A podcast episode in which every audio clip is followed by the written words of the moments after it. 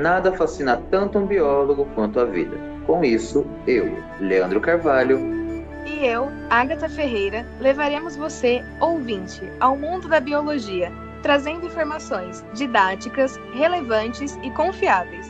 Sejam muito bem-vindos ao Biologia no Sofá. Olá, sejam muito bem-vindos a mais um episódio do Biologia no Sofá. Um sofá que já está um pouco empoeirado, mas até que enfim voltamos e daremos continuidade agora à segunda temporada deste podcast. Olá, Agatha, estava com saudades? Eu tava, gente. tava morrendo de saudade, mas acho que é, normal, né? As pessoas dão um sumiço, a gente tava ali em fases, né, de apresentação de TCC, finalização do curso, porque graças a Deus iremos nos formar, né? Amém. Oficialmente biólogos. Apesar de que agora eu acho que para sentar nesse sofá a gente precisa primeiro pedir autorização da Lumena, né? Mas não tem problema nenhum. Old.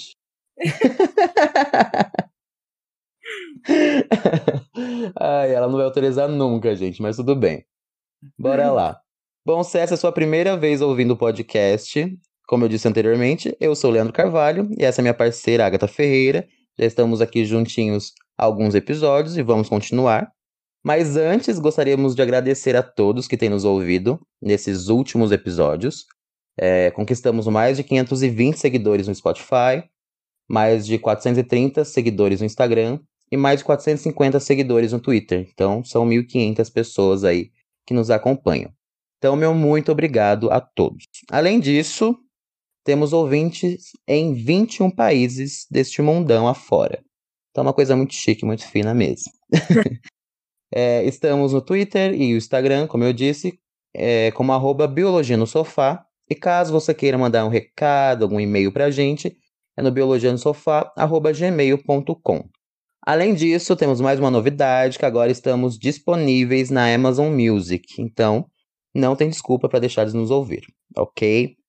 Uh, e outra, se você está ouvindo esse episódio e não ouviu o episódio anterior, que agora temos dois tipos de episódio, né? Bora lá. dois formatos diferentes. Exato. Tem um episódio mais curto, isso se chama Plantão Ciência, que vai durar no máximo 15 minutos, onde a gente traz notícias fresquinhas da biologia e da ciência de uma forma geral. Eu, a Agatha ou ambos faremos isso de forma esporádica, de acordo com o surgimento de novas notícias. É um episódio mais curto para as pessoas é, aprenderem se atualizarem e se divertirem também de uma forma muito mais rápida e fácil. E esse episódio também que você está ouvindo é aquele que sempre aconteceu, que a gente aborda no tema da biologia, com a presença ou a ausência de um especialista da área. Hoje vai ser só eu e a Agatha, porque a gente resolveu dar boas-vindas né, e retornar para esse podcast que já estava um pouquinho empoeirado, um mas que finalmente está de volta e estamos aqui para falar muita coisa Hoje a gente vai contar uma historinha bem bacana. Uma historinha simples, né, Agatha? Exato. Nada. né, não é nada que. Sei lá, quem fala um autor de novela aí? Valcir Carrasco. Nada que um Valcir Carrasco você veria, né, obviamente. Mas é uma historinha bem besta, assim, que você pode contar pros seus filhos, entendeu? Exato. Pra gente abordar que a biologia tá no seu dia a dia, da hora que você acorda até a hora que você vai dormir. Bom, gente, como o Leandro já falou aqui, a gente vai contar uma história que não é né, um enredo de uma novela aqui, uma minissérie das 11 da Globo, mas é uma história que é, acho que é bem o que o Leandro falou, acredito que dê para reproduzir, seja de repente um professor querendo contar para o ensino fundamental ou para o ensino médio. É, na hora que a gente desenvolveu, acho que a gente pensou muito em situações que a gente viveu em casa, ou que a gente vive em casa, ou às vezes até com os amigos, em qualquer outro lugar, enfim. Então vamos desenvolver aqui essa história, vamos ver né, o que vai dar. Espero que vocês gostem, que vocês entendam. E vamos lá, a gente criou, bolou uma pessoa fictícia, né, pra gente ter um personagem principal aqui, que a gente deu o nome de Paulo.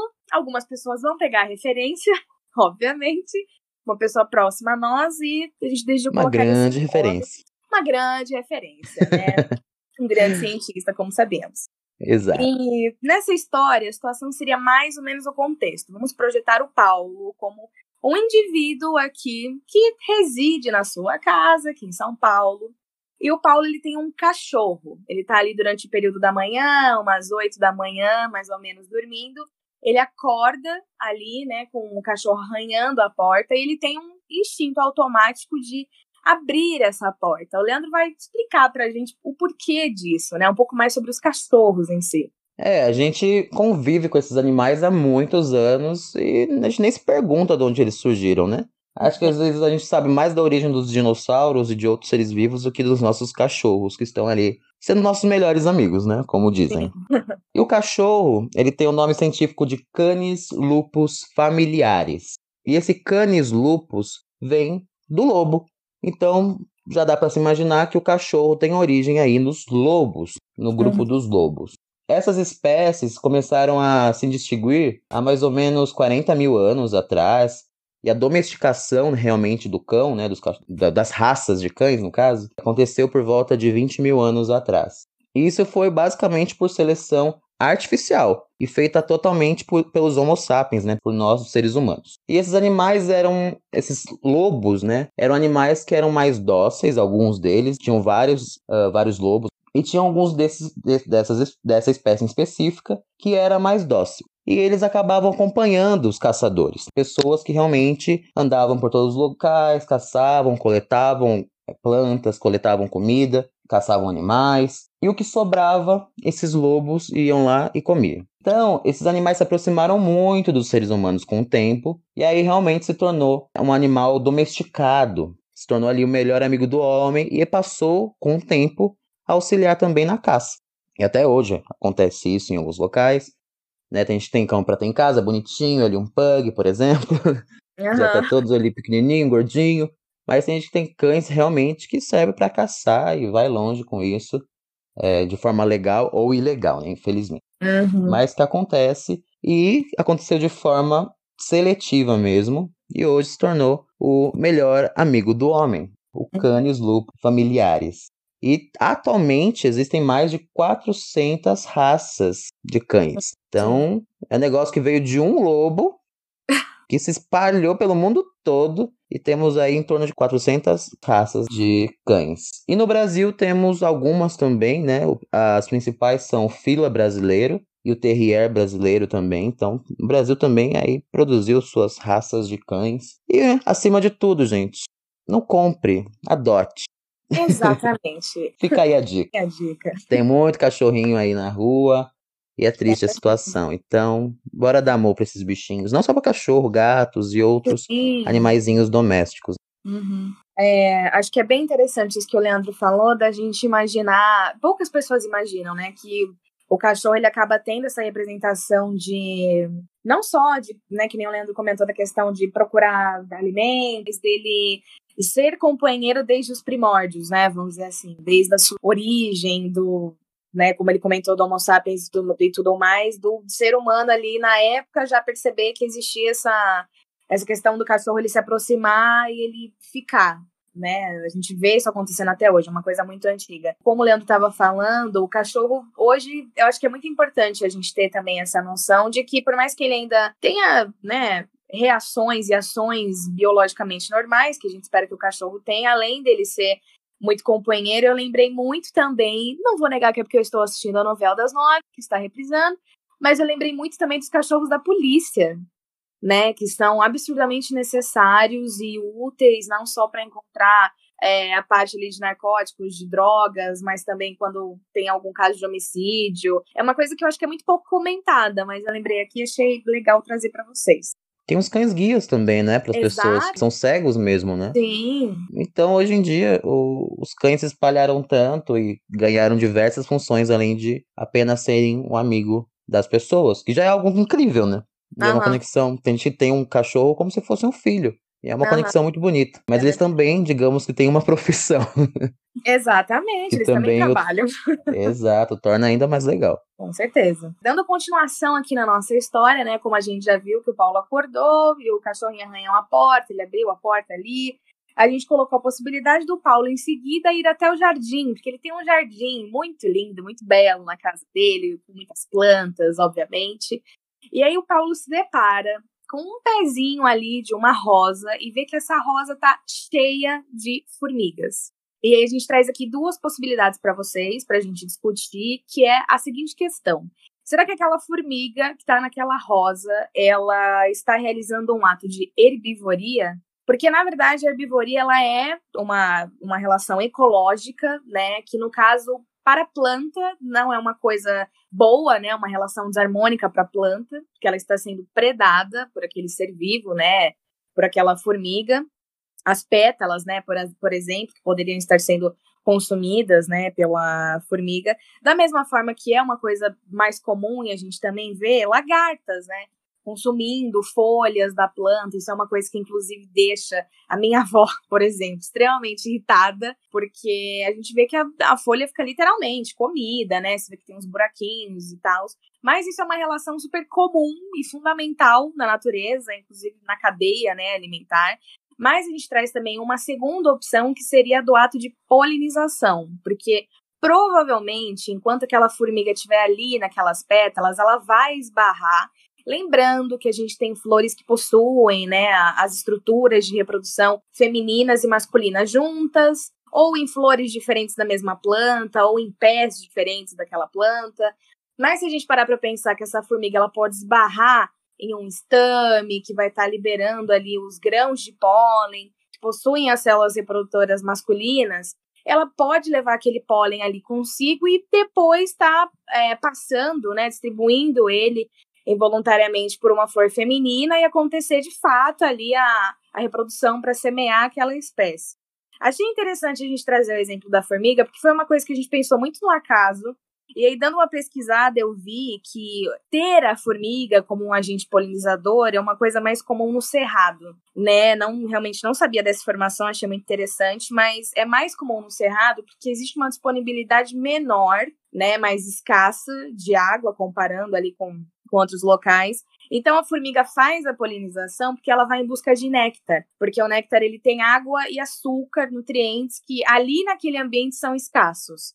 Então achei muito interessante e a gente colocar também não só ali como agente, né, ativo atuando a formiga, mas também um caramujo. E se de repente aparecesse um caramujo gigante africano Quero saber o que aconteceria. O Leandro vai, vai contar aqui pra gente. É, antes de, de falar do caramujo, né, é importante lembrar que a gente colocou a formiga, né? As pessoas Sim. relacionam muito é, abelha para polinização, mas é, existem diversos animais que fazem tanto a polinização quanto a herbivoria. Uhum. A herbivoria é mais comum, porque são todos animais que se alimentam de planta.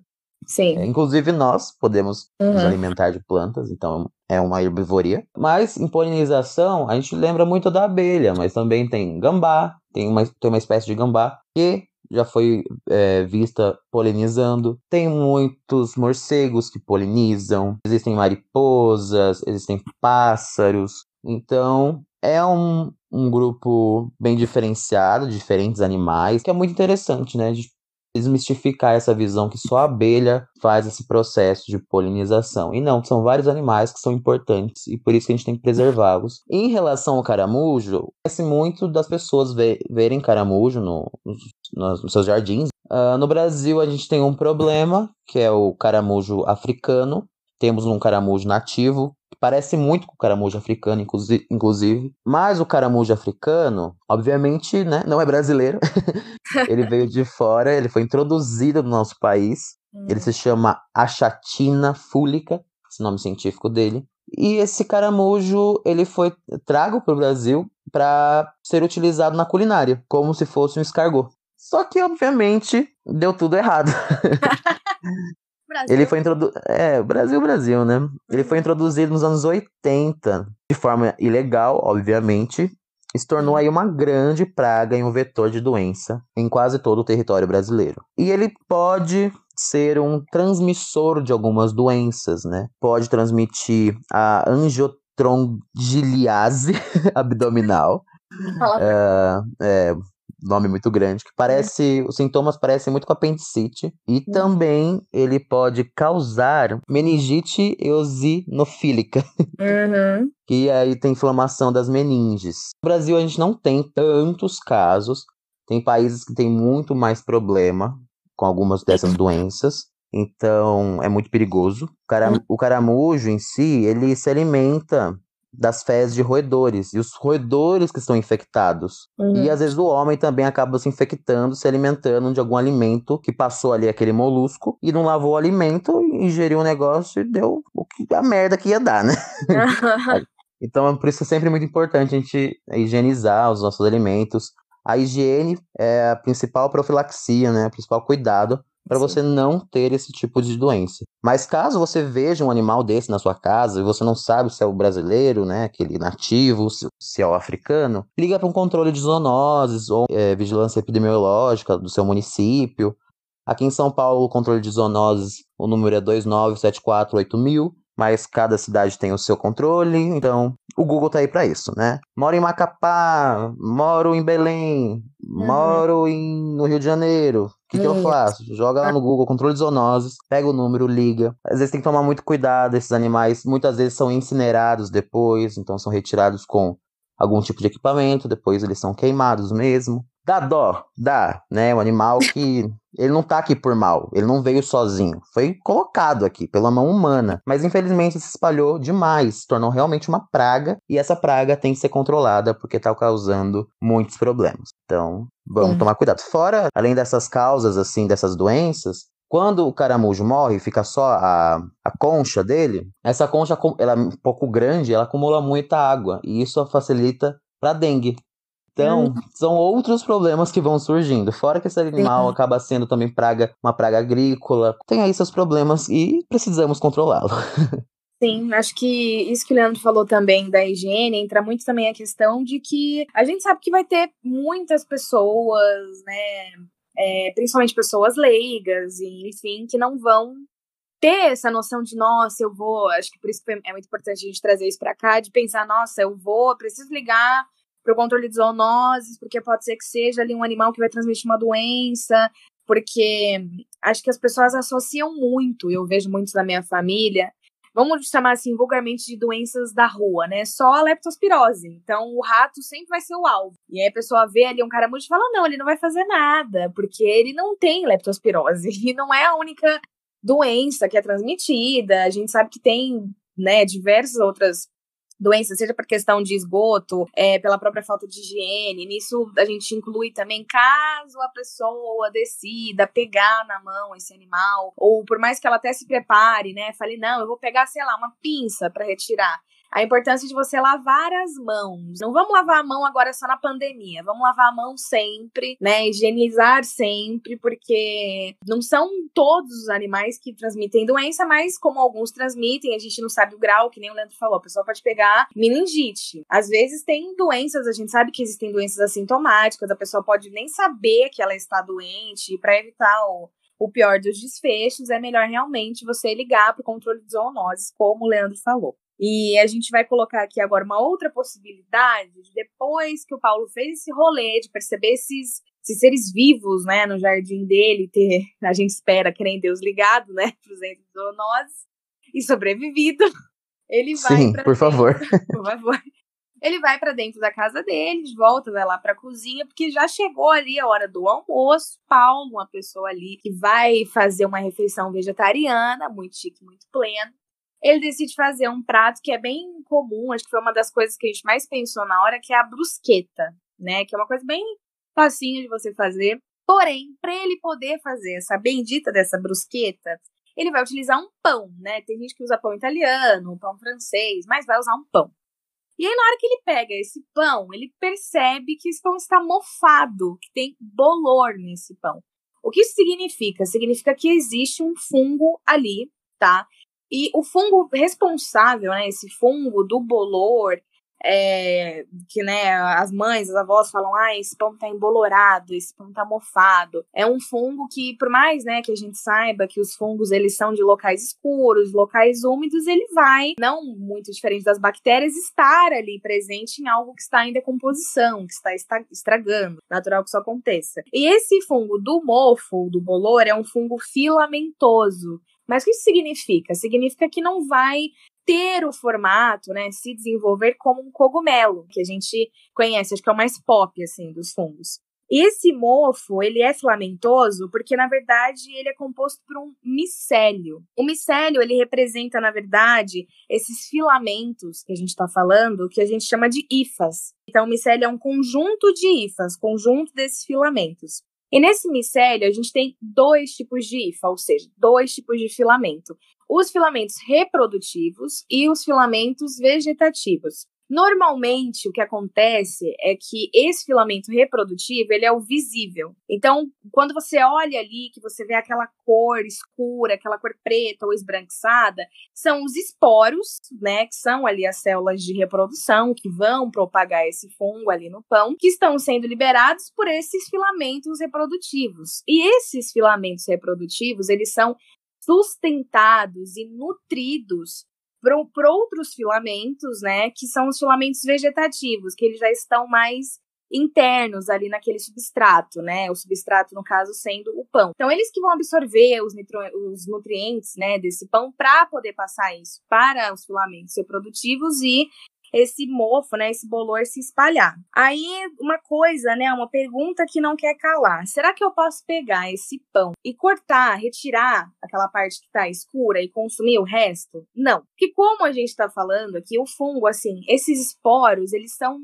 eles são células, estruturas microscópicas, né? Então você não vai conseguir ter uma noção do quanto aquilo se espalhou você não vai enxergar o filamento ali perfeitamente, porque é uma coisa microscópica. Então você não pode consumir o resto do pão. Aquele pão está impróprio para consumo. E é importante a gente saber também que esse bolor que deixa essa coloração preta, a gente fala que é o risófilo, né, do gênero risófilo. E aí uma coisa que é muito interessante a gente conversar, que o Leandro também vai explicar um pouquinho mais para vocês, é sobre aquela grande dúvida, né? Mas será que fungo, então, de uma forma geral, ele é só ele tem um potencial só negativo? Não. Os fungos, além da gente saber que muitos deles, seja no queijo, né? A gente conhece queijo gorgonzola, ou seja no shimeji, que é muito comum ali na culinária japonesa, ele é muito utilizado também para medicamento, né? A penicilina, ela surgiu graças ao penicillium, né? E é um medicamento antibiótico muito importante para tratar diversas doenças, diversas doenças e há muito tempo, né?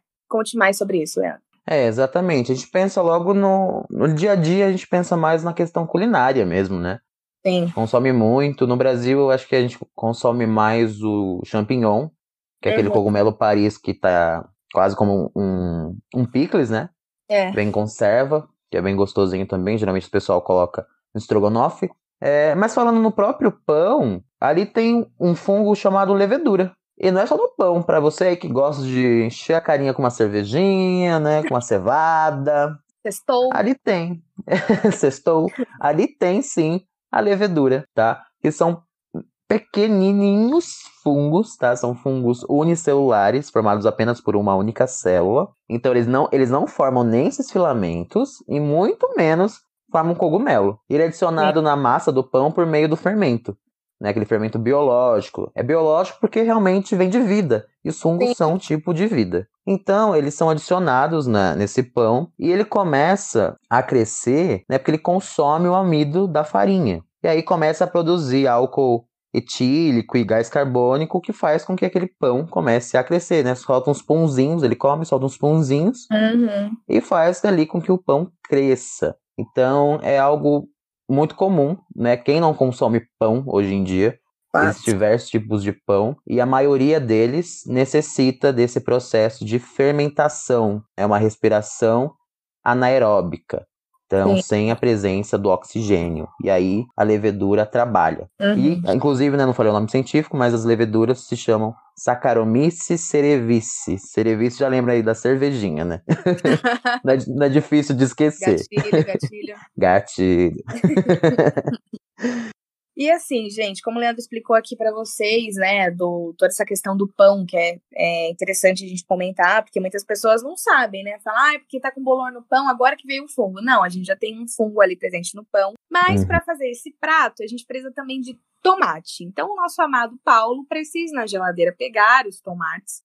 E a gente tem duas situações para abordar aqui no tomate. A primeira, que na verdade as duas são polêmicas, mas a primeira que é muito polêmica é: o tomate, ele é um fruto? Sim, gente. o tomate ele é um fruto. Esses dias eu estava é, conversando com uma amiga minha, ela falou: Ah, é porque eu vou fazer uma salada ali com legume. Eu falei: Qual? Tomate. Falei, então, tomate a gente chama ele de, de fruto em si. Ela, não, não é possível, porque fruta é maçã. Eu falo, não. E assim, né? Até você explicar pra pessoa. Mas, na verdade, assim, o tomate ele é um fruto, né? Então, você tem ali uma, uma estrutura, né? Que a gente sabe que dentro das angiospermas é o que vai proteger e envolver a semente, né? Então, o fruto, de uma forma geral, ele é basicamente um ovário, né? A estrutura feminina ali da flor amadurecido, que normalmente é comestível.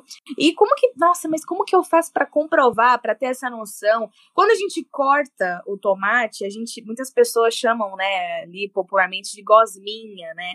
Tem uma gosminha e tem uns buracos que as sementes estão aderidas. Isso, na verdade, é a placentação, né? A gente pensa até em gravidez ali na hora, né? Até tem uma Sim. relação.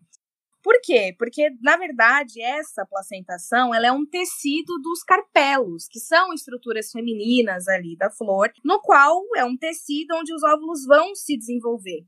Né? Então, o tomate, ele é, de fato, um fruto, não só nesse tipo de fruto que a gente olha, né, a, a placentação que a gente repara a forma como as sementes estão aderidas, e aí você consegue fazer toda essa ligação de que essa planta é uma angiosperma, e de que ali tem sementes, e que essas sementes vão é, quando germinadas dar origem né, a, uma, a uma outra planta. Mas tem uma outra coisa ainda dentro desse tópico que é muito polêmica, né? Por que, que a gente não pode chamar, e o Leandro brilhantemente vai explicar para nós, por que, que a gente não pode chamar o tomate de legume, né? Por que não? Tá, vamos lá. Bom, primeiro, o que é um fruto? Tem gente que quer resumir e fala assim: fruto é o que tem semente. Então, a berinjela é um fruto, Uhum. O pepino é um fruto. E não tá errado. É um fruto. E não mentiu. Certo? E não mentiu. Mas a gente tem que lembrar de ter um grupo chamado gimnospermas, uhum. que são os uhum. pinheiros, né? Conhecido como os pinheiros. Eles uhum. não formam fruto, eles formam uma pinha uhum. e essa pinha tem as suas sementes, mas não é um fruto. Então, não dá para dizer que, que toda estrutura que tem semente é um fruto, porque não é. Uhum. uhum. Ok? Uh, a gente não considera o tomate um legume, porque legume é um tipo, é uma categoria, digamos assim, ou uma subcategoria que está dentro dos frutos que tem uhum. um formato de vagem. Então, o que é um legume de verdade que você consome na sua casa é a ervilha. A ervilha são aquelas bolinhas que vêm dentro de uma vagem, ou feijão. Sim. Todos esses alimentos, todos esses frutos que vêm dentro de vagens, são, ou que são a própria vagem, uh, são sim legumes verdadeiros. Os demais são apenas frutos. Né? Tem várias classificações de frutos. Tem. Uh, e isso vai muito longe, dá para fazer um episódio só disso, é bem uhum. complexo. Meu, eu fiz um texto, meu TCC da licenciatura, boa parte falou sobre isso. Uhum. Então, é um assunto que rende. Que rende bastante. A gente é. tem costume, no popular, no dia a dia, de falar que tudo aquilo que é doce e tem semente, fruta. Melancia é fruta, abacaxi é fruta, laranja é fruta. Esses vegetais aí, esses, é, esse não dá pra ficar falando vegetais aqui, que eu falo vegetal como se fosse englobar todas as plantas. Mas essas plantas, né, que produzem frutos doces. Uhum. A gente uhum. chama de fruta. Que não tá totalmente errado, mas é algo popular de se falar. Botânico, um cientista, não fala fruta. Utiliza uhum. realmente o termo fruto para englobar, englobar essas estruturas aí, esses, é, esses órgãos mesmo, né? Esses órgãos vegetais, uhum. que podem ser doces ou não. Aí pergunta, tem gente que me pergunta, ah, mas o limão é considerado fruta e é azedo. É, realmente, até hoje eu não sei porquê, não tem nenhuma explicação para isso.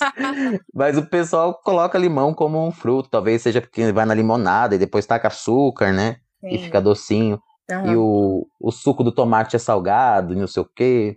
Enfim, uhum. são coisas populares, mas que a ciência também explica e os botânicos fazem as suas divisões de frutos, e os legumes estão dentro dos frutos. Uhum. É isso. É isso mesmo, brilhou. Inclusive, é se vocês isso. quiserem, tiverem né, o interesse da gente falar sobre isso em algum outro episódio, comentem, porque é bem o que o Leandro falou, é um tópico à parte, assim. A gente fala de botânica, gente, são tópicos à parte, assim. Não dá pra, tipo, hoje a gente vai ministrar aqui um aulão sobre gímino, briófita, não dá. Tudo Qualquer são área da biologia, né? A biologia, é. gente, a biologia é muito doida, é muito ampla. Muito rica, muito E se a gente quiser dividir ali, sei lá, se pegar só mais aqui do cachorro, dá pra fazer um episódio só do cachorro, gente. Exato, só do Só cachorro. do cachorro. E vai longe ainda. Sim, exatamente. Uma outra coisa polêmica aqui pra gente falar sobre o tomate é a questão dos transgênicos. Porque, na verdade, quando o nosso amado Paulo vai pegar o tomate, às vezes acontece, né? Acho que todo mundo já deve ter passado por isso. Não só em casa, mas no mercado ali em si, né? No hortifruti, enfim, quando você vai comprar, de ver que o tomate tá muito vermelho, muito brilhante e maior do que o comum. Hoje em dia tem uns tomates que parecem mais um melão do que um tomate, né? Porque é realmente muito grande. E se ele está desse jeito, é porque provavelmente ele é um transgênico. Mas o que é um transgênico, né? O transgênico é tudo aquilo que é modificado geneticamente, né? Quando a gente pensa principalmente aí nesse setor alimentício, né? Alimentos, plantas. Eu já vi isso acontecer muito também em relação às aves, né? Você modificar geneticamente determinado ser vivo para que ele seja mais atrativo, para que ele tenha mais benefícios, né? E é o caso do tomate, justamente para atrair mais, para que venda mais. Isso não acontece só com é, alimentos assim físicos, né? Tipo uma fruta ou enfim, mas acontece também com o óleo, né? Eu lembro, tava até contando pro Leandro, uma vez eu fui na minha avó e eu vi no óleo de, soja, aquele óleo ali para você fritar o seu hamburgão, né? O seu steak de frango. Eu vi no, na embalagem que tinha aquele símbolo, aquele triângulo amarelo com o T dentro, né? Falei, vó, isso aqui é um transgênico. Aí ela virou pro meu tio e falou: Meu Deus, Alexandre, joga ali na pia, porque a Agatha falou que é transgênico e provavelmente isso mata. Eu falei: Não, não é que mata, só tá. Como tem soja, e a, gente sabe que a soja é o pop, assim, né? A queen dentro do, dos transgênicos, por uma questão econômica, comercial, enfim, do Brasil é, aquilo ali está constando que existe ali um alimento, né, que é modificado. Aí vocês vão se perguntar, ah, mas afinal, inclusive a gente já fez seminário sobre isso na faculdade, lembro que foi meu tema, tá? Na aula de biotecnologia. Os transgênicos, eles são bons ou eles são ruins? Eu consumo ou eu não consumo? Gente, isso é uma coisa muito de decisão própria, tá? Então, na verdade, assim, a gente sabe que é benéfico pela questão de que você está modificando geneticamente. É um ponto, vamos falar do tomate no caso, né? Aquele tomate, que você vai usar menos agrotóxicos, porque provavelmente o fato dele ter sido modificado geneticamente faz ele ser mais resistente a certos vetores de doenças, a certas pragas. Mas o ponto negativo é que, justamente por essa questão dele estar sendo modificado, essas pragas, se elas conseguirem se adaptar a passar a consumir aquilo ali que está sendo modificado, ela pode se tornar uma praga resistente. E aí vai ser duas vezes mais difícil de você conseguir é, combater. O que vai estar tá demandando ali um custo né, financeiro a mais. E levando em consideração que são plantações gigantes, né? Se é uma coisa que se espalha, daria um, um grande de um prejuízo. É, não quer dizer que vai fazer mal, né? É um negócio que foi planejado para dar certo. Sim. e tem dado certo. certo? Uhum. É, é claro, eu defendo muito a, não tô falando agora dos transgênicos, mas do orgânico também. Com certeza. É, claro, você tem as suas opções e, e, não tô dizendo que não é saudável o transgênico, tá? Novamente. É uhum. É super saudável, é aprovado, pode consumir, não vai te matar. Seus filhos não vão nascer com três pernas, com cinco braços, seis olhos, tá tudo certo. Uhum. É, mas também é muito importante a gente apoiar pequenos agricultores, realmente, pessoas aí que produzem produtos de origem vegetal de forma orgânica né? É, é, muito importante para o crescimento dessas pessoas e também aí para a gente consumir esses alimentos da sua forma in natura também, né? Como a gente uhum. realmente está lá na natureza. E também é muito gostoso, às vezes até mais gostoso, tá? Uhum. Às vezes é caro, é caro, mas também vale a pena. É, geralmente a gente encontra esses produtos em algumas feiras, né? O mercado é mais difícil, mas ambos não vão te matar, ambos serão bons para sua saúde, então não tenha medo, tá?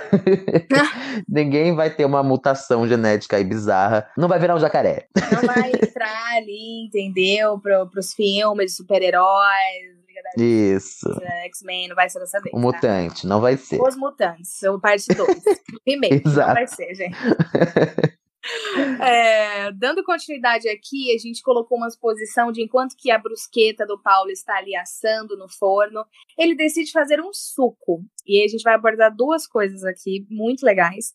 Que é a questão da escolha dele fazer um suco de morango. E, gente, assim, eu já ouvi muito isso. Eu não vou ser hipócrita, falar que dessa água nunca bebereis, porque eu já falei isso também. De você chamar é, aquela parte carnudinha, vermelha, né, do morango em si, de fruto, e você falar que aquelas bolinhas que estão ali aderidas nele são as é, sementes. E, na verdade, essa parte vermelha não é o fruto em si, gente. É uma estrutura que também compõe ali, né, a flor, a sustentação ali da flor do morango, mas é uma estrutura chamada de receptáculo. É o receptáculo que a gente está consumindo. E na verdade, essas bolinhas que a gente fala que é a semente, que é essa bendita que sempre, independente de quem você seja, a sua idade, ela sempre vai grudar em algum dente da sua boca.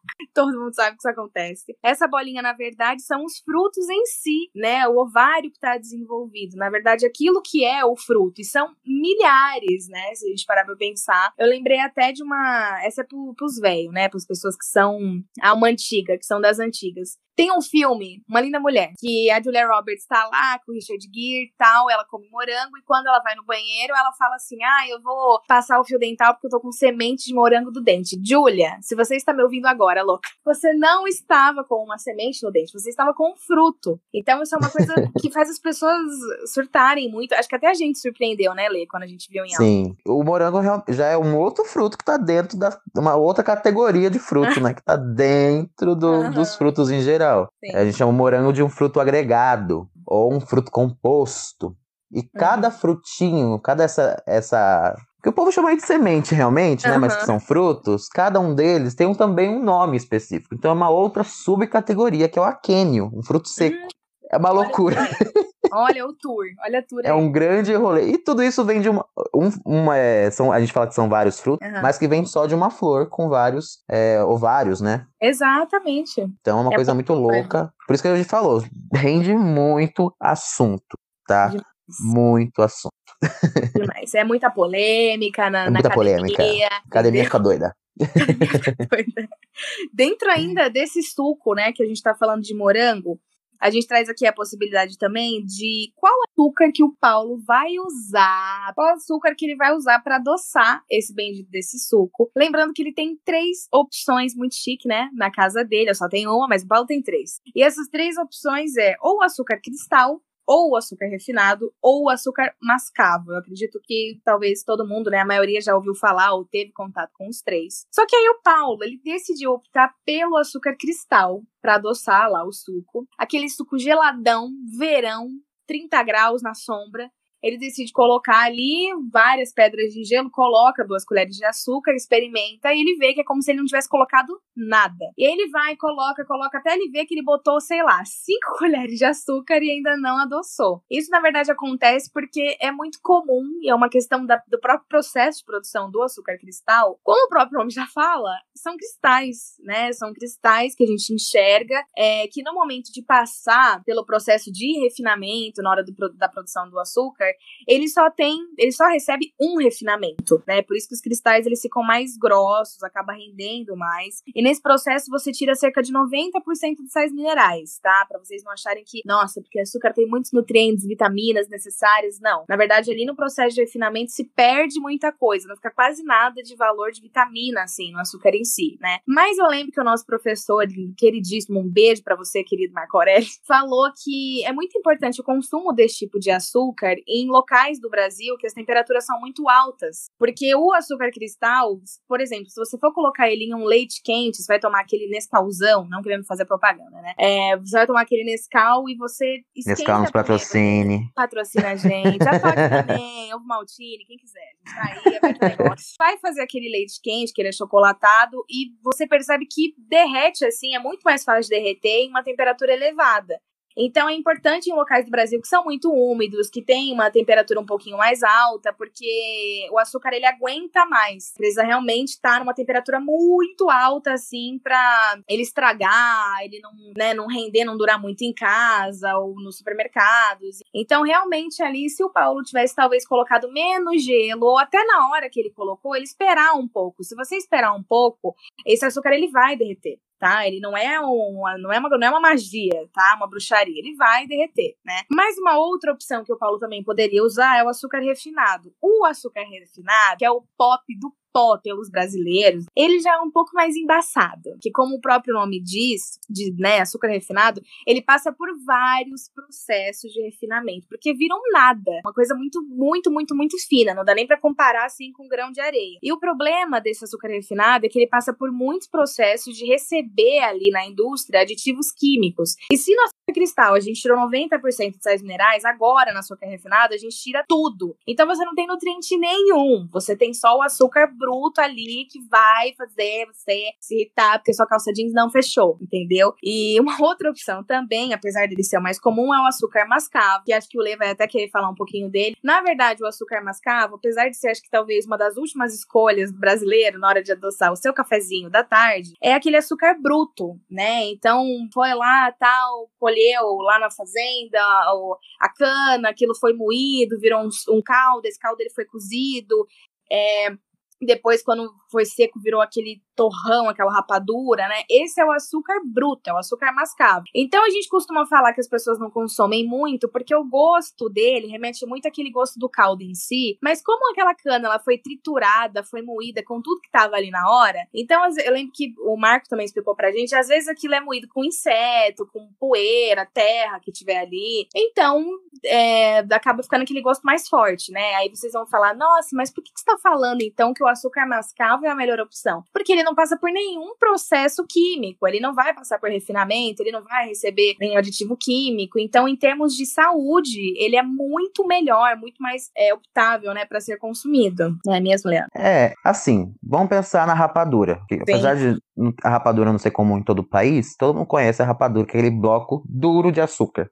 Uhum. É basicamente a cana de açúcar pura, só que Sim solidificada. Uh, e o mascavo é um processo depois daquilo. Então ele não foi passado por uma limpeza toda bonitinha, Exato. como a Agatha falou. Às vezes vem com muita coisa que a gente nem sabe. Mas ainda assim ele é mais saudável. Porém, ele não é o mais limpo, certo? Sim. E apesar dele ser o mais saudável, não quer dizer que ele não vai engordar. Tá? Exatamente. Açúcar é veneno em qualquer forma. Uhum. É, é, claro que é bom consumir sempre açúcar, né? Em graus corretos. Uhum. Cada um tem o seu limite, né? Consulte seu nutricionista.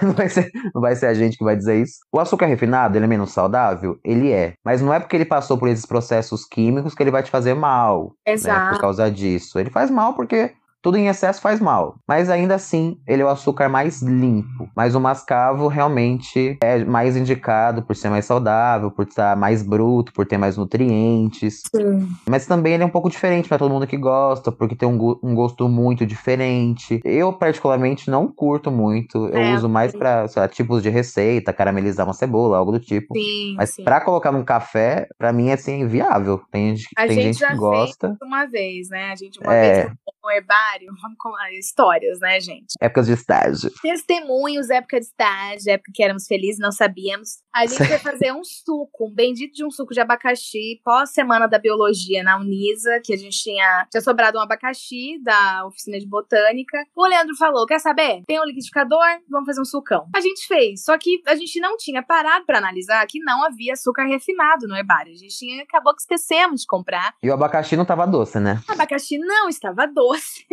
Até porque, como era só para explicar, a gente não teve aquela coisa de, nossa, olha, por favor, na hora que for comprar, que seja maduro. Não, era só só precisava de um abacaxi, pô. Então, na hora que vai fazer, não tava doce, a gente não tinha açúcar refinado. E como a gente tinha falado de tipos de açúcar na semana da Bio, tinha um pacote de um quilo de açúcar mascavo. Uhum. E aí a gente falou: não, vamos botar isso aqui que é sucesso. Biólogo, biólogo tem que conseguir o que é natural, entendeu? Contato com a natureza. Na hora que a gente colocou, a gente tomou, a gente tomou na força da benção mesmo. A pior decisão porque, mesmo. Pior decisão, porque não fica, né, aquele melhor dos gostos. Apesar, uma coisa que E dá uma cor feia, né? Dá uma cor. Era, gente, era cor de cocô, infelizmente. Sinto muito dizer. Mas, infelizmente, parecia que. Uma, uma leve diarreia. Exato, né? Parecia que e alguns de nós de tivemos depois, inclusive. Exato. Parecia que a gente tava tomando uma xícara de esgoto ali, tudo bom. Então ficou bem estranho. É, acho que até tinha outras pessoas com a gente, que teve uma pessoa ou outra que falou: ah, tomável. É tomável, mas não é aquela coisa que você toma e fala: nossa, meu Deus, preciso consumir isso aqui pro resto da vida. Não é, né? Apesar de, que é uma coisa que eu até esqueci de comentar, o açúcar mascavo, ele tem. Ele é tão, vamos dizer assim, naturalzão, diretão, né, como o Leandro falou, em termos de produção, que ele tem muito cálcio, ele tem muito ferro, a gente sabe o quanto isso é importante, né, para ser inserido ali numa dieta, mas no caso do açúcar refinado, é que nem o Lê falou, não é que vai fazer mal, mas é que, por exemplo, ele tem aditivos químicos a ponto de ter enxofre, porque é o enxofre que dá aquele, aquele sabor, assim, aquela coisa que agrada o cérebro, né, na hora de você adoçar o café. Mas enfim, se vocês quiserem optar, o, o mais pop, assim, é o refinado, mas o melhor em termos de saúde seria o mascavo. Eu acho que vale a pena tentar. Tudo é questão de paladar, né? Exato. E existem outros tipos que não Com dá pra certeza. ficar falando por muito tempo aqui, né? Uhum. Mas consulte seu, seu nutricionista. Consulte o seu nutricionista, exatamente isso.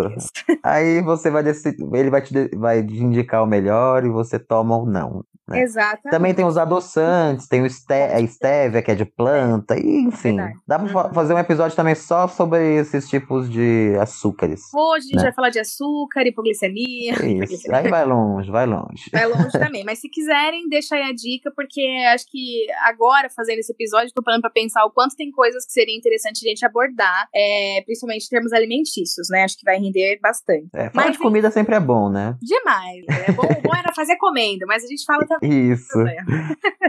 é, seguindo aqui, gente, para finalizar a nossa história, a gente quis colocar aqui o Paulo como um bom blogueiro, entendeu? Fazendo ali, antes de ir trabalhar, de dar suas aulas, uma skincare, que é uma coisa, gente, que assim, eu não dava ser sincera, né? No auge ali da minha adolescência eu não dava valor, mas hoje eu vejo muita diferença. Oi meninas, tudo bom? Antes de fazer a make, façam skincare, tá? Porque realmente é uma coisa importante. Ó, significa que você tem que tacar um monte de creme na cara? Não, né? O Leandro falou do nutricionista, eu vou falar da dermato agora. Eu vou? Não, deixa em off. Mas um dia quando eu for e estiver fazendo ali o acompanhamento, é bom você saber o que está passando na pele, né? Às vezes é. a menina tem 15 anos e tá passando um creme que a avó dela tá usando. Fica Mas conte pra nós. Vida. Conte pra nós, Leandro. é, a acne né, ela é uma doença bacteriana que atinge todas as pessoas, principalmente adolescentes e jovens adultos. E mulheres Essa... na TPM. E mulheres na TPM. Minha amiga Agatha sabe muito bem. Bom. Enfim, a acne ela, ela é um nome generalista para cravos e espinhas, né? Esses cravos e espinhas são acnes. Cravo, ele é uma uma fase da acne mais tranquila. São só aqueles pontinhos que não vão te prejudicar tanto. E a espinha já é um pouco mais agressiva e tem aquelas espinhas que realmente deformam o seu rosto, te deixam com cicatrizes. Aí é um caso muito mais sério que se não tiver um acompanhamento de um dermatologista, fica mais difícil. Às vezes tem que tomar remédio ou passar algum tipo de ácido, porque uhum. se torna um problema muito grande e afeta a autoestima de muitas pessoas. Então essa doença, doença proveniente de várias bactérias, né, que invadem o folículo piloso e se alimentam das secreções que são produzidas ali pelo folículo e também pelas glândulas sebáceas, são próximas ao pelo. Então elas bloqueiam às vezes também o ducto da glândula sebácea. E aí uhum. quando bloqueia esse, esse ducto da, da glândula sebácea é que gera aquela bolinha amarela da acne. Então forma um acúmulo de secreção naquele local, elas realmente invadem, então é um lugar úmido, um lugar quentinho, elas vão se proliferar muito rápido, vão invadir seu, o seu folículo piloso, vão obstruir aquele local e no ducto da glândula sebácea também vai invadir, vai bloquear aquilo e aquilo vai dar, vai dar um inchamento, realmente vai inchar e vai formar ali um acúmulo de secreção, por isso fica aquele negócio meio feinho, né? Sim. E realmente tem que tomar cuidado. A profilaxia, a principal profilaxia é a higiene. É como a Agatha disse, não precisa ficar passando 10, 20 produtos diferentes. Se você tiver só um tipo de sabonete, sabonete, gente, tem dois tipos específicos para o corpo e para o seu rosto. É, tem um terceiro que é uh, íntimo, mas esses que são mais comuns é o do rosto e para o corpo. Não vá colocar o do seu rosto no seu corpo, porque às vezes vai dar um problema muito grande, tá? Sim. A sua pele do rosto é um pouco mais sensível. Além disso, a gente tem que tomar muito cuidado também com, com sair no sol, né? A exibição ao sol. Uhum. Então, tudo isso alimentação. São todas as pequenas coisinhas que auxiliam aí para que aconteçam essas doenças bacterianas. Sim. E a acne é a principal doença bacteriana associada à pele, tá? Uhum. E não dá só no rosto, tem gente que é, nas costas, principalmente, são lugares que produzimos mais secreção, tem gente que tem um pouco, às vezes até no pescoço, na perna, em todo lugar, gente. Uhum.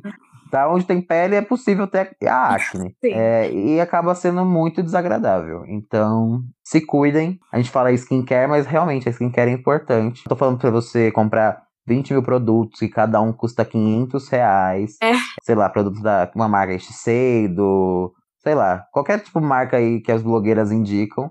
Bianchi. Não é assim. É isso aí, gente, entendeu? Vamos tomar cuidado. Quem puder, vá no dermatologista. Uhum. É, se cuide, porque é uma coisa que acaba afetando a nossa autoestima também. É um pouco triste isso. É, tive muitos amigos que passaram por isso, que tiveram muita acne. Eu, graças a Deus, nunca tive muito, mas tenho. Sofro mais com cravo, nunca chego a ter muitas espinhas, mas acontece às vezes. Uh, e ainda assim eu tomo cuidado, então é importante. Importante para nossa saúde e para o nosso bem-estar. Sim, é uma coisa que varia muito também, porque a gente tem que pensar que existem tipos de pele, né? Eu comprei um Uhum. propaganda, meninas, eu comprei um creme pra, pra pele oleosa, porque eu tenho a pele mais oleosa. Então, é, eu tenho a- essa mesma situação do Leandro, dá muito mais cravo do que espinha. Espinha eu tenho, assim, ela vem feroz no tiro quando eu tô na TPM, por a gente saber que é uma questão de desregulação hormonal, porque eu me entupo de chocolate, ela faz a exposição dela, né?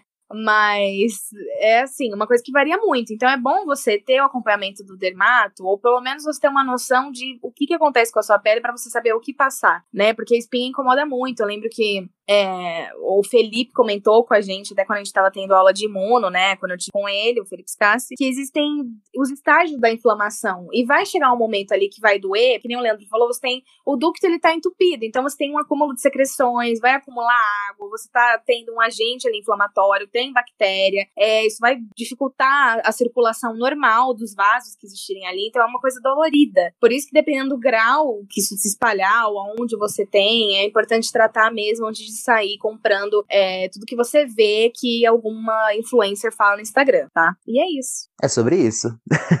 É sobre isso, gente. A nossa história foi concluída. Chegamos ao fim. Exato. E olha, gente, aqui é só o começo do dia, tá? Foi amanhã de Paulo. Exato. Sabe? Ele fez o skincare dele pra ir trabalhar, entendeu? E aí, durante o trabalho, vai acontecer outras coisas. Quando ele chegar em casa, na hora do jantar, vai, ter, vai, ter, vai acontecer outras coisas. Uhum. Na hora de dormir, vai acontecer outras coisas. Então, gente, essa historinha realmente é pra explicar que a biologia e a ciência está mais no nosso dia a dia do que a gente imagina. Exato. Porque a gente tá ali diariamente, a todo momento, relacionado com a vida, com as vidas, né? Uhum. Não somente com seres humanos, mas com a vida de uma forma geral. E de certo? todos os tamanhos. E de todos os tamanhos, micro e macro. É muito importante a gente ter essa noção que a biologia realmente é algo pro dia a dia, é algo importante, é algo que a gente tem que estar entendendo, tem que entender de verdade. Espero que a gente tenha ajudado você a entender um pouquinho mais do seu mundo. E agora bora para as tradicionais indicações, né? Opa! Pra quem não sabe, tá? Eu, tipo, eu já falei no começo do episódio. O BioNews foi extinto, tá? Mas não fiquem tristes, porque eu sei que algumas pessoas gostam. E foi transformado no Plantão Ciência. Assim, a gente transforma esse episódio de uma forma mais dinâmica também. E Uhum. ganhamos um segundo episódio pra falar só sobre isso, só sobre notícias, só que de uma forma mais atual, mais rápida, mais atualizada, é, mais fácil mesmo de comunicar. Sim. E a gente espera que você goste. Se você gostar, dá seu feedback. Se não gostar, também dá, gente. Pelo amor de Deus. Exatamente. A gente aceita críticas de todos os tipos, contanto que ela exista, né? Converse com. Exato. então vamos para as nossas tradicionais indicações. E aí, biólogos no sofá? Gostaram do episódio de hoje do nosso podcast? Então bora para as indicações. Gente, eu tô emocionada, cara, por essas indicações. Elas fazem o retorno delas. Eu acho que assim, eu falei pro Leandro, vou indicar duas coisas que não tem a ver com o assunto, né? Vocês vão claramente perceber que não se relaciona. Mas eu pensei em indicar pra vocês uma. Eu não vou nem falar que é uma série, é uma minissérie, né, da Netflix, que estreou, acho que tem semanas, não faz nem um mês, que é uma minissérie que chama Night Stalker. Quem já viu o meu episódio aqui com o Leandro falando de biologia forense sabe que eu sou a surtada desse assunto, então não tem como eu não estar em algum momento. Então eu trouxe aqui pra vocês, porque o Night Stalker, ele é uma minissérie que conta, se eu não me engano, acho que são cinco episódios, ela é bem curtinha e eu achei bem dinâmica. Ela conta a história de um serial killer de 1980 de Los Angeles, que eu não vou falar o nome pra não dar spoiler, porque a série gira em torno disso, né, de ah, tentar descobrir quem é a pessoa. E assim, gente, é muito surreal. Porque, assim, ultrapassa cinco casos, tem toda essa questão de serial killer de ter intervalo de tempo. Então, é, a pessoa matava três pessoas de uma vez, depois sumia, depois matava de novo. E não tinha um padrão. No começo, o cara não deixava uma assinatura,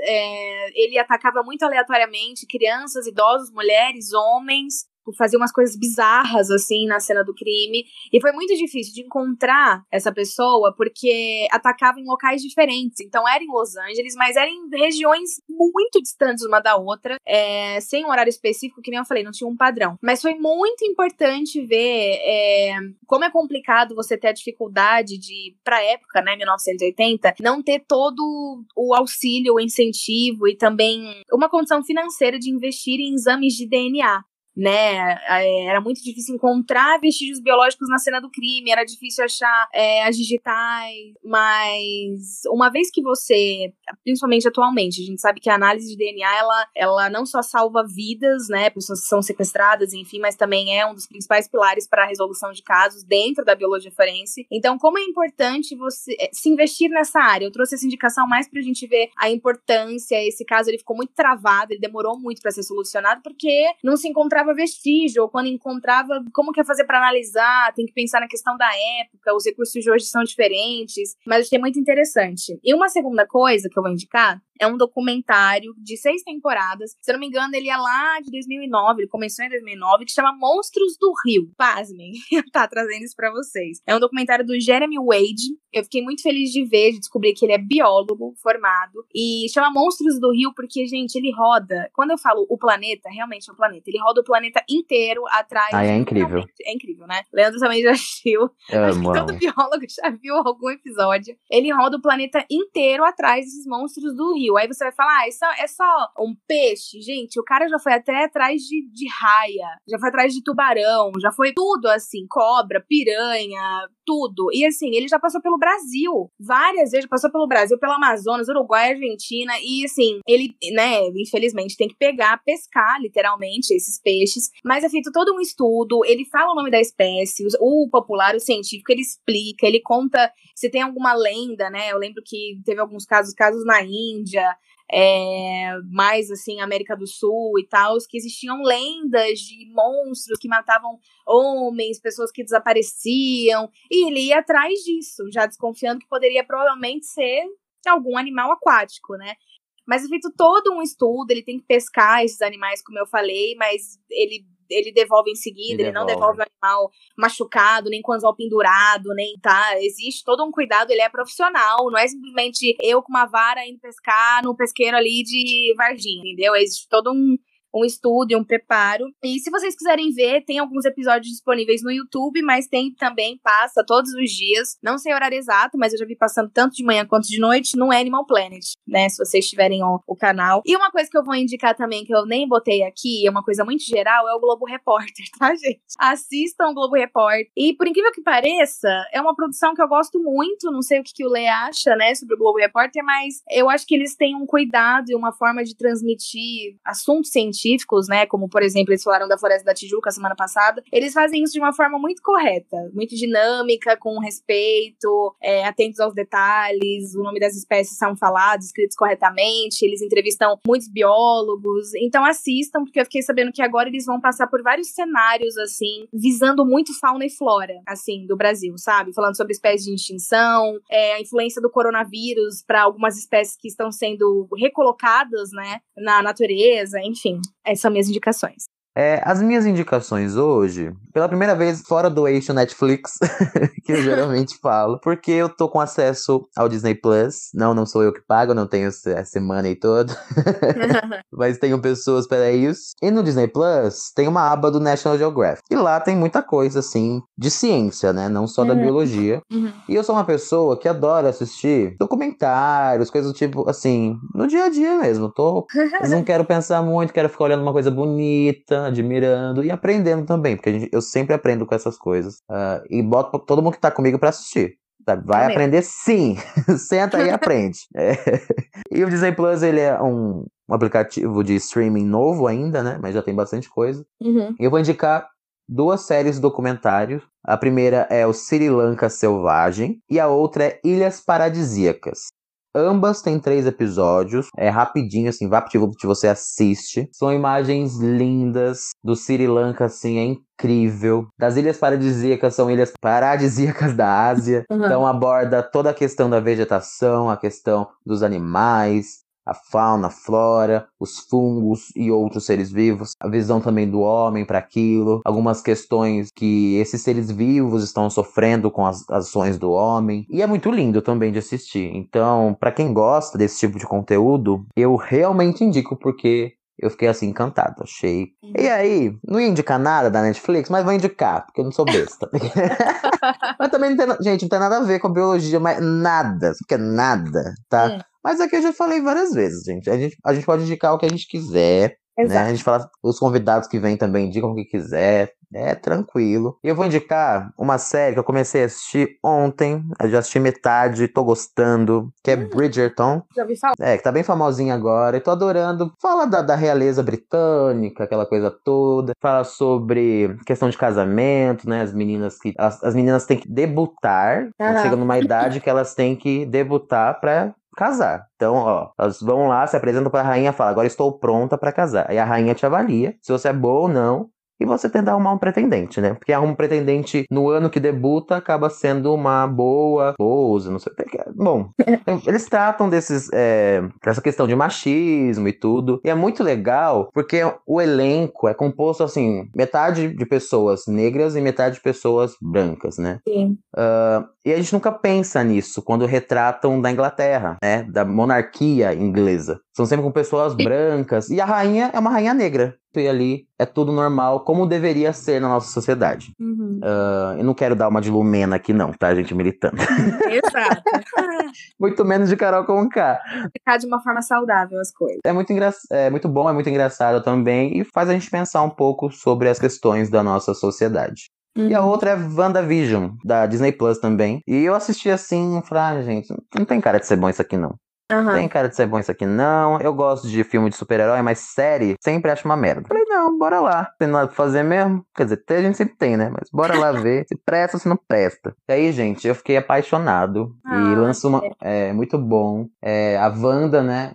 Gente, quem não assistiu o filme, eu vou falar, tá? O, o marido da Wanda morre. Sim. Tá? Então você tem que assistir a série já sabendo disso. Só que ela não quer acreditar nisso. Ela cria então o próprio mundo dela, a própria realidade. Ela fecha uma cidade, cria um campo ali magnético, sei lá que coisa é aquela, e não deixa que ninguém entra. E lá dentro, tá? Ela tá vivendo a realidade dela, ela tá com o marido dela, ela tá grávida, ela tem ah. seus filhos, ela vai passando pela. Ela, ela, ela, passa pela década, década de 50, pela década de 60, 70, e vai passando as décadas, começa hum. tudo em preto e branco, uma historinha ali de comédia romântica, e vai evoluindo. E aí você vai entendendo por que, que ela fez isso, por que, que ela está assim, quanto esse trauma abalou ela. E tem uma equipe de cientistas lá fora, uma física, enfim, tentando entender é, daquele campo e tudo aquilo que aconteceu, porque ela fez uma cidade quase que inteira de reféns para ela viver o sonho dela. Um conceito muito diferente de série, mas que eu particularmente me surpreendi e gostei bastante. Então eu super indico. E é isso, gente.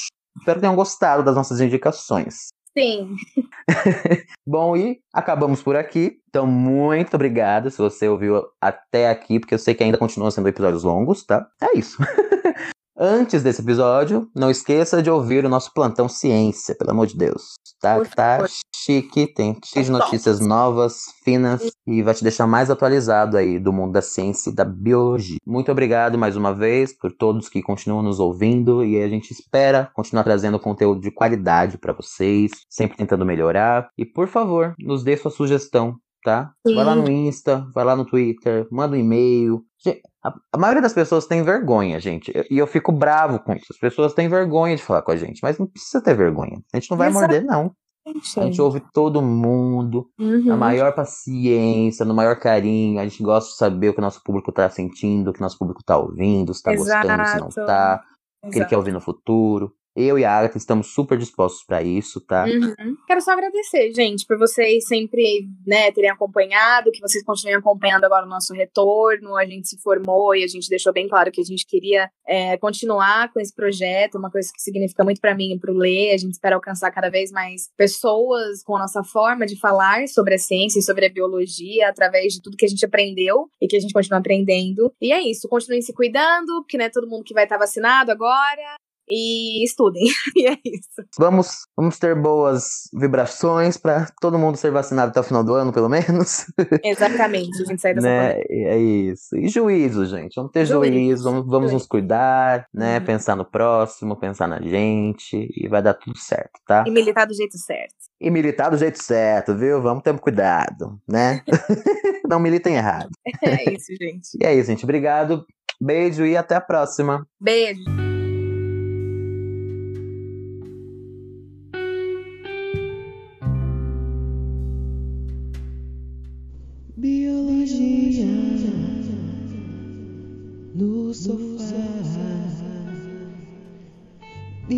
Biologia no